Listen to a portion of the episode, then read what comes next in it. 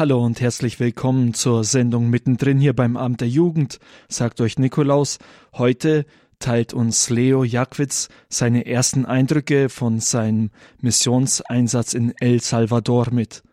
Für alle, die sich jetzt fragen, wer eigentlich dieser Leo Jackwitz ist, am 4.12. hat er hier bei Radio Horeb am Abend der Jugend, auch in dieser Sendung mittendrin, von seinem geplanten Auslandseinsatz mit der Gemeinschaft offene Herzen erzählt. Diese Sendung könnt ihr übrigens auch noch nachhören. Sie ist bei uns im Podcast drin und da könnt ihr dann nachhören, was er darüber erzählt hat. Heute hört ihr jetzt allerdings die ersten Eindrücke, die er uns mitteilt. Er ist als Missionar unterwegs und in einem Brief an seine Bekannten hat er geschrieben, wie diese Mission aussieht. Er hat geschrieben, unsere tägliche Arbeit ist sehr unspektakulär. Wir putzen unser Haus, wir kochen unser Mittagessen, wir spielen mit ein paar Kindern und besuchen nachmittags zwei, drei Menschen in unserem Viertel. Wir leben einfache Freundschaften mit den Menschen, und wenn wir sie besuchen, sprechen wir beispielsweise über typische Gerichte El Salvadors, über Europa, über diese oder jene Begebenheit im Viertel oder auch über die Sorgen des Alltags. So bringen wir in unser Viertel etwas Menschliches, einen Trost, einen Frieden und eine Sehnsucht nach dem Guten. Es reicht aus, ein Mensch zu sein, um in unserem Beitrag etwas Schönes und Kostbares zu erkennen. Da es sich jedoch um Liebe handelt, ist die Frage nach dem Woher, nach unserer Motivation, letztlich nach der Wahrhaftigkeit und Konsistenz dieser Liebe von entscheidender Relevanz. Wenn die Liebe letztlich nicht wahr ist, so ist jedes Lächeln, jedes Trostwort wertlos. Und auf diese Liebe zielt die Mission ab, so sieht die Mission aus. Und wie dieses Viertel, in dem Leo unterwegs ist in El Salvador mit einigen anderen, die zurzeit auch da so ein Jahr machen, aussieht und was er dabei erlebt hat, das könnt ihr gleich nach einer Musikpause hören. Wir hören jetzt von Danny Blett das Lied Tanzt durch den Sturm. Alles, was Atem hat.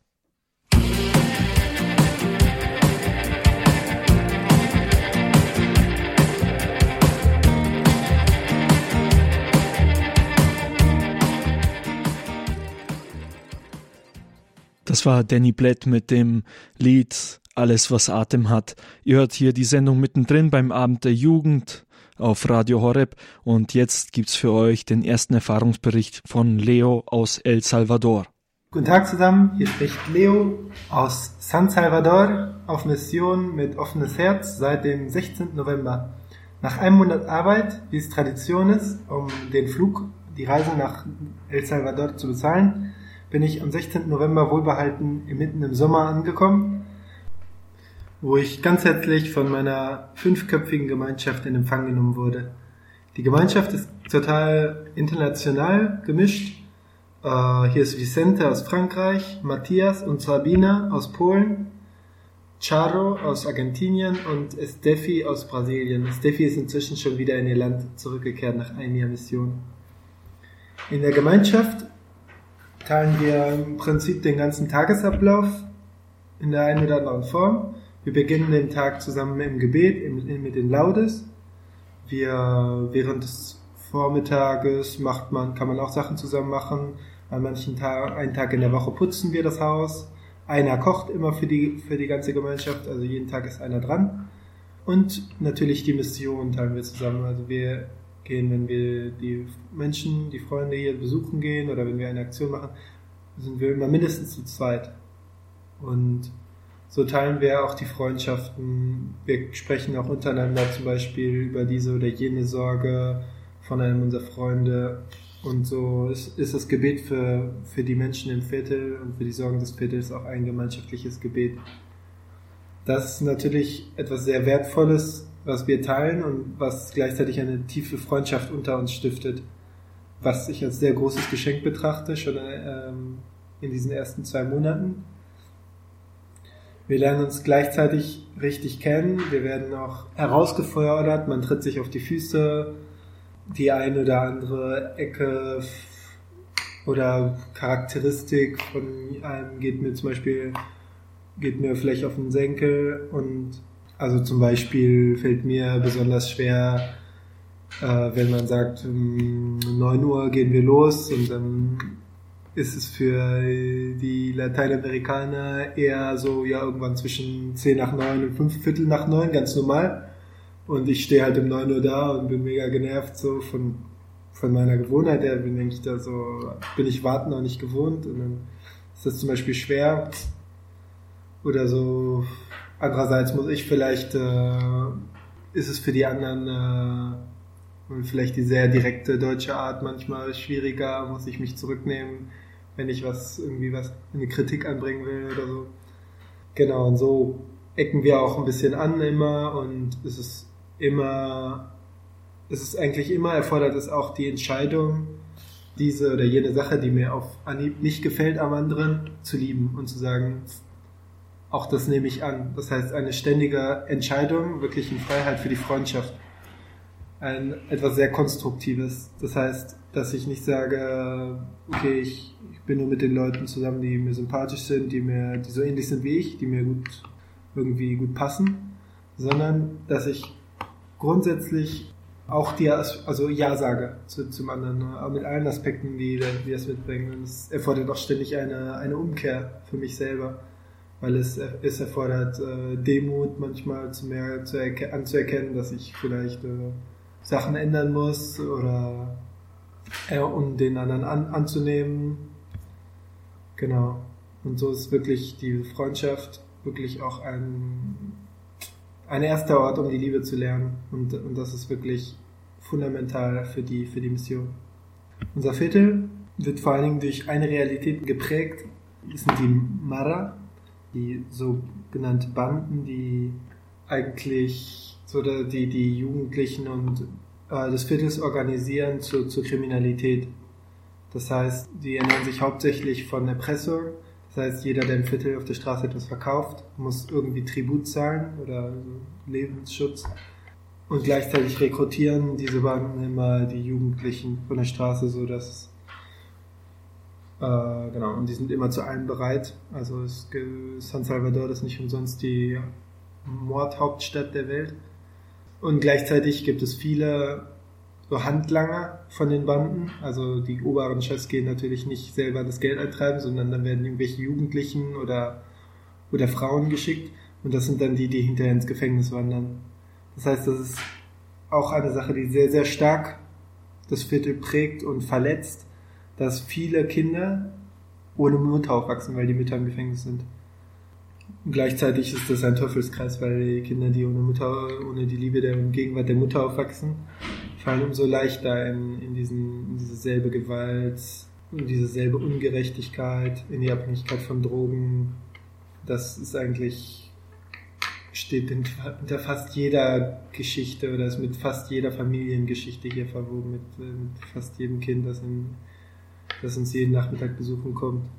Dank der 24-jährigen Präsenz in diesem Viertel ist, ist, ist, ist unser Haus, der Punto Corazon, wie wir das Haus nennen, äh, total gut integriert. Die Leute wissen, wer wir sind. Anscheinend respektieren uns die Banden auch, weil sonst könnten wir hier nicht äh, rumlaufen. Äh, der Rosenkranz an unseren Handgelenken macht ist sozusagen unser Sicherheitsgurt. Daran erkennt man uns, dass wir die Hermanitos del Punto sind. Und ähm, genau, und es gibt, es gibt einen sehr großen Respekt im Viertel auch unter den ja, Verbrechern. Gleichzeitig kennen wir auch viele, viele Menschen im Viertel. Es gibt viele Freundschaften mit den Menschen, zu denen wir gesandt sind, die immer von Freiwilligen zu Freiwilligen weitergegeben werden, sodass es eine gewisse Kontinuität in der Mission gibt. Sodass vielleicht eine Familie, die ganz besonderes, besonders unsere Präsenz braucht, schon seit zehn Jahren mit dem Punte befreundet ist, dass ich auch irgendwie mit dieser Geschichte vertraut gemacht werde, die es schon gibt. Und um besser in die Mission einzusteigen und besser zu verstehen, was das Leiden unserer Freunde ist. Manchmal lernen wir natürlich auch neue Menschen kennen, die uns zum Beispiel auf der Straße begegnen oder uns ansprechen, weil irgendjemand, weil jemand vielleicht nicht alleine zum Kranken ins Krankenhaus gehen kann und dann durch so kleine Sachen werden wir in ein ganzes Leben eingeführt. Jeden Nachmittag gehen wir besuchen im Viertel, immer zu zweit oder zu dritt gerade an diese Orte des Leidens. Einfach in die Häuser, wir klopfen, also wir kommen zu Besuch. Es ist eine sehr große Gastfreundschaft hier, unsere Freunde leben, nehmen uns dann auf. Es ist nicht, um Geld zu bringen oder Essen oder, oder sei es auch nur gute Ratschläge, wie man richtig leben muss oder so, sondern was wir bringen, ist einfach unsere Präsenz. Wir kommen und trinken einen Kaffee und hören zu, erzählen vielleicht auch was von uns Kurzum, wir leben einfache Freundschaften. Wir gewähren Gastfreundschaft und wir genießen sie. Das Wichtige dabei ist, dass die Gastfreundschaft eine wirkliche Gastfreundschaft des Herzens wird. Dass wir fähig sind, den Schmerz und, die Freude der Menschen in uns reinzulassen, dass ihre Sorge um einen anderen oder ihr Leid, das ihnen geschieht, oder ihre Einsamkeit auch für uns zum Schmerz und ein bisschen zum Mitfühlen wird, zu ein Mitleiden. Dabei wollen wir besonders von Maria am Fuß des Kreuzes lernen. In der Stunde des größten Leidens ihres Sohnes, wo er körperlich leidet, wo er total von allen verlassen ist, wo er auf den Tod zugeht, wo er noch verspottet wird, ist Maria einfach da und schenkt ihre Gegenwart und wie, die, wie es in der Bibel heißt, eine, ein Schwert durchdringt ihre Seele. Und durch diese Gegenwart, dieses, dieses Mitleiden, spendet sie einen unglaublichen Trost und hilft Jesus, diese Mission weiter, des Leidens weiterzuleben. Der Gründer von Offenes Herz sagt, der größte Durst des Menschen, der ihn durch alle Zeiten verfolgt, ist der nach einer Gegenwart. Wie wahr dieser Satz ist, dürfen wir hier täglich erfahren. Da ist zum Beispiel unsere Nachbarin Nina Blanca, die, die in unserer Gasse wohnt und vor ihrer Haustür Popusas, das sind mit Bohnen und Käse gefüllte Mais-Tortillas, äh, verkauft. Die, diese Pupusas, die werden hier, äh, die werden hier zum Frühstück oder zum Abendbrot gegessen. Sozusagen das typische Grundnahrungsmittel von El Salvador. Äh, sie ist Ihre Tochter ist seit ein paar Monaten in, im Gefängnis und sie hat jetzt die komplette Verantwortung für die drei Enkel. Und dazu noch ein weiterer Enkel von einer anderen Tochter, die sich kaum eigentlich nicht um ihn kümmert. Und unsere Freundin ist schon, geht auf die 60 zu und ist, hat viele Schmerzen, hat sie so kleine Krankheiten und dann mit, den, mit der ganzen Arbeit und dem Stress und sie hat alles auch verschuldet ähm, hat sie einfach wirklich viel um die Ohren. Ähm, genau, und dann noch die Kinder, die, also wie alle Kinder, besonders wenn sie eingesperrt sind, äh, alle möglichen verrückten Sachen machen, ständig alles ausprobieren, irgendwas kaputt machen. Einer macht sich in die Hose, dann streiten sie sich, sind am Weinen. Und es ist einfach viel zu viel für sie. Es ist eine ganz eine unmenschliche Situation, weil sie die ganze Zeit arbeiten, sie kann kaum, sie schläft kaum, sie isst kaum. Und als wir im, sie am Silvesterabend sind wir so gegen 8 Uhr abends sind wir bei ihr vorbeigekommen.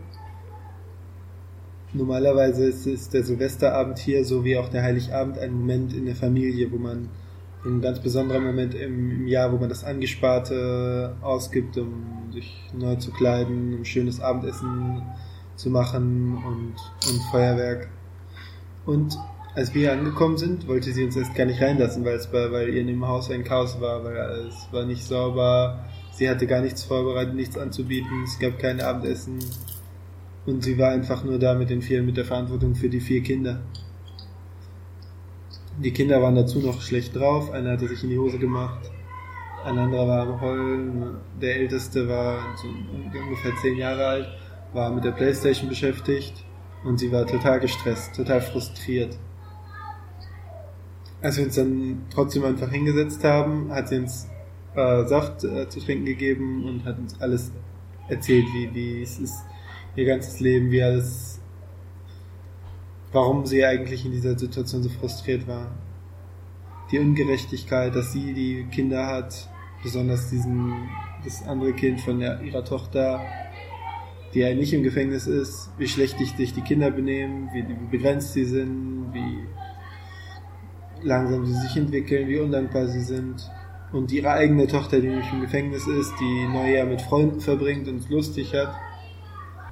Und wir konnten nichts erwidern, denn alles, was sie uns erzählte, war wirklich eine Situation zum Verzweifeln. Und wir konnten nichts daran ändern. Vielleicht war keiner von uns in der Lage, selber in dieser Situation auszuhalten. Und ganz besonders die Einsamkeit, dass sie niemanden hat, mit dem sie sich unterhalten kann, mit dem sie diesen Tag verbringen könnte, mit dem sie es lustig hätte. Nur die Verantwortung für die ganzen Kinder.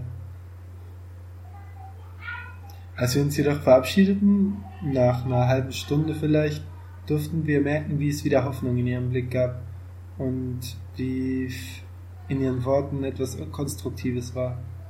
Die Situation war die gleiche, wie als wir angekommen sind. Und trotzdem konnte sie wieder einen Sinn erkennen in dem, was ihr bevorstand. Das durften wir auch später sehen, als sie mir vorgestern einen Brief gezeigt hat, den sie an demselben Neujahrsabend geschrieben hat. Durfte ich merken, wie, wie ihr Blick auf, auf das Leben wieder mehr an Sinn gefunden hatte.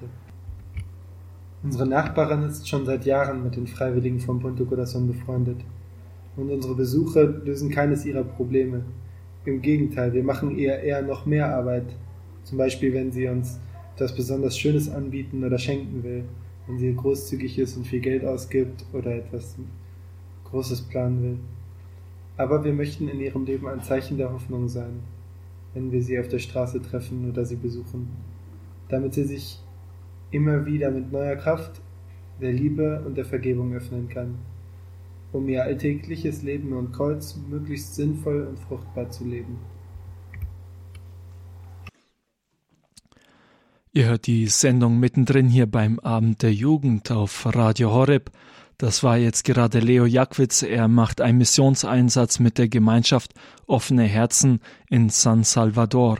Und wenn ihr seinen Erfahrungsbericht noch einmal anhören möchtet, könnt ihr auf unsere Homepage gehen, www.hore.org. Da findet ihr die Mediathek, da ist der Podcast-Bereich dabei und da findet ihr dann auch die Sendung mittendrin. Ab morgen steht dann ein entsprechendes File für euch zur Verfügung, um euch das noch einmal anzuhören.